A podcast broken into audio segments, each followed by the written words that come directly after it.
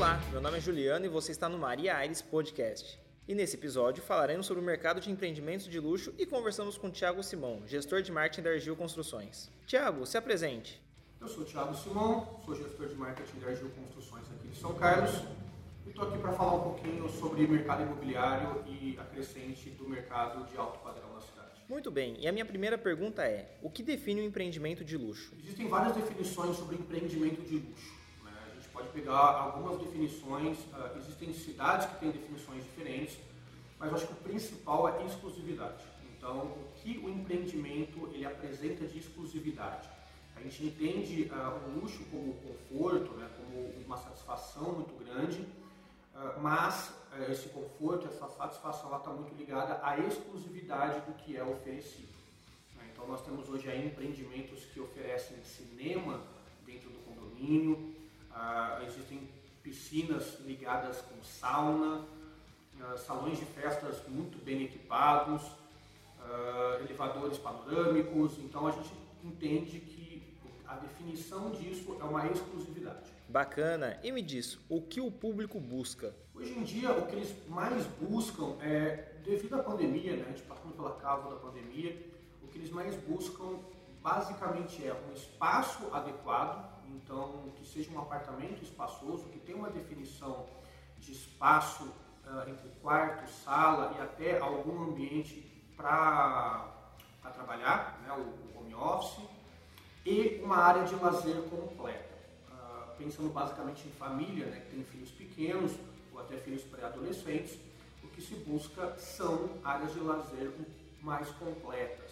Né? Então, com playground, com área kids, com piscina, com quadra poliesportiva, uh, tudo aquilo que não precisa a, a criança sair do condomínio para né, buscar em clubes ou coisas do gênero. Então, acaba-se buscando uh, o conjunto né, de uma tranquilidade para trabalhar, mais uma tranquilidade em, em área de lazer num lugar só. E tem alguma novidade no mercado? Novidade sempre tem, novidade sempre aparece. A gente tem que sempre pensar ah, o, que, que, é o, o que, que, é o hype, né? Assim, se vai durar aquilo ou se é só uma coisa muito temporária. Ah, mas a gente tem aí algumas coisas acontecendo de inovação em condomínio. Né? Então a gente consegue estão colocando coisas uh, dentro de condomínio que estão ficando cada vez mais interessantes. Uh, existe um condomínio, inclusive, no, no, litoral de São Paulo, que ele tem um McDonald's dentro dele. Né? Então, ele é um condomínio de alto padrão e foi feito um acordo que dentro do condomínio existe um McDonald's. Então, a gente vê cada vez mais uh, essa intenção de tornar o condomínio uma, uma microcidade. Né? Existem condomínios, inclusive aqui em São Carlos, que dispõem de um mini mercado, né? que não, não existe nem funcionário, você simplesmente paga usando o celular por aproximação e aí você consegue a liberação do produto que tem ali na máquina, né? as vending machines. Então a gente cada vez mais chega próximo de uma tecnologia para facilitar e a gente chega cada vez mais nessa questão do conforto, onde a pessoa lá consegue ter dentro desse condomínio, ah, basicamente uma microcidade. Né? Então, acho que existe uma tendência a isso, a gente não sabe se exatamente vai acontecer isso, né? ou se é um reflexo puramente da pandemia, ah, mas existe isso. Então, existe a ideia de criar microcidades dentro de, de empreendimentos. Né? Quais são as dificuldades e como superá-las? O mercado de luxo, ah, ele, na pandemia, ele cresceu. Né? O mercado de luxo basicamente não, não, não, não sente muitos efeitos de crise. Né? é um mercado muito sólido. Uh, e durante a pandemia, no Brasil, o mercado de luxo cresceu muito. Então, uh, investimentos foram feitos, uh, compras de artigos de luxo foram feitos. Então, a gente teve um caso no Brasil da Tesla, né, que a Tesla tem lista de espera no Brasil. Então, são carros aí de mais de meio milhão de reais que tem espera, tem uma lista de espera. Uh, e não só a Tesla, né? Então a gente tem a Ferrari tem lista de espera, uh, algumas, algumas joalherias também, quando lançam coisas lá fora, tem lista de espera no Brasil. Então é um mercado que consome muito e não se abala muito com a questão uh, de crise, né? Ela não chega exatamente a incomodar nesse sentido. E a, a dificuldade, na verdade, é, é encaixar o produto no que o cliente busca. Então, às vezes ele busca um apartamento uh, muito espaçoso, muito grande, e às vezes a cidade de São Carlos já faz algum tempo que não trabalha com apartamentos tão grandes assim. Né? Uh, a gente consegue suprir, por um outro lado, a questão de área de lazer, então cada vez mais se investe em área de lazer.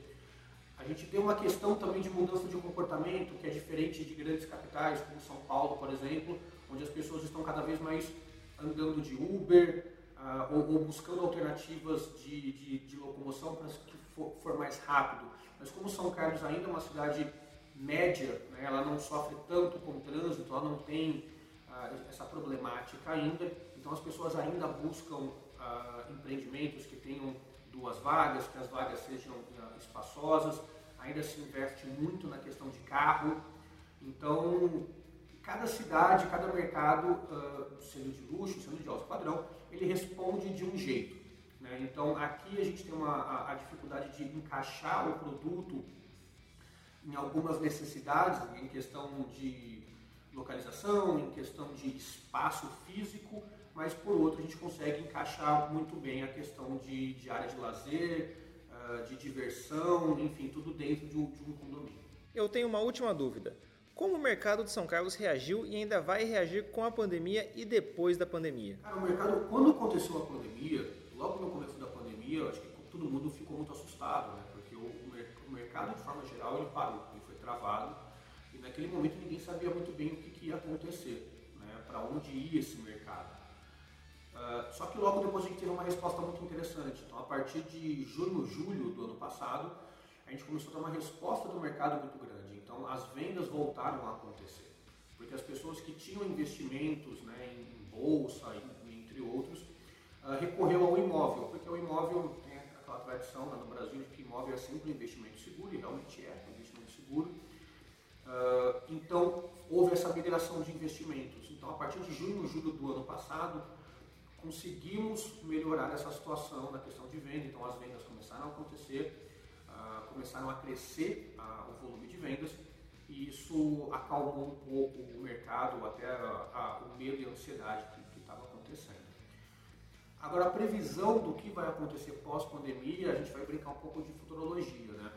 Mas provavelmente vai crescer, a gente pode ter um boom econômico, existe uma previsão de um boom econômico, basicamente como está acontecendo já em alguns países, porque a pandemia ela já foi controlada então, esse um ano e meio que foi é, retido, né? então as pessoas que conseguiram guardar o dinheiro, as pessoas que conseguiram, conseguiram investir, então a, a partir desse momento de, de uma pós-pandemia, uh, o consumo ele vai voltar. Né? Como ele já está voltando, na verdade, o Brasil está tendo alguns problemas aí em relação a milho, a soja, a carne, a cimento. Né? Então, por quê? Porque todo mundo achou que ia minguar só que na verdade não mingou. Na verdade, o consumo começou a elevar de um, de um, de um jeito é, alto, né? Nem, não era esperado, na verdade. E a gente tem uma falta de, de, de, de mercadoria no Brasil. Então, isso está uh, impulsionando, de certa forma. Óbvio que isso causa uma inflação, isso causa um problema.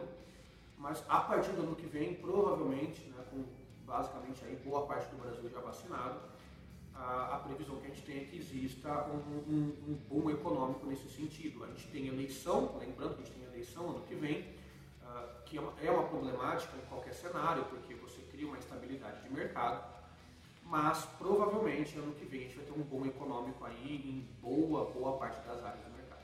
E deixo aqui o espaço aberto para o seu recado final.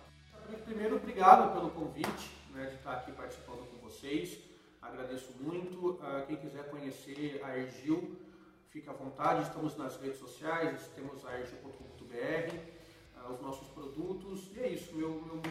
de verdade. Gostou desse episódio? Então assine o feed, compartilhe esse episódio, siga nas redes sociais e fique por dentro de tudo o que acontece no Maria Aires Imóveis Podcast.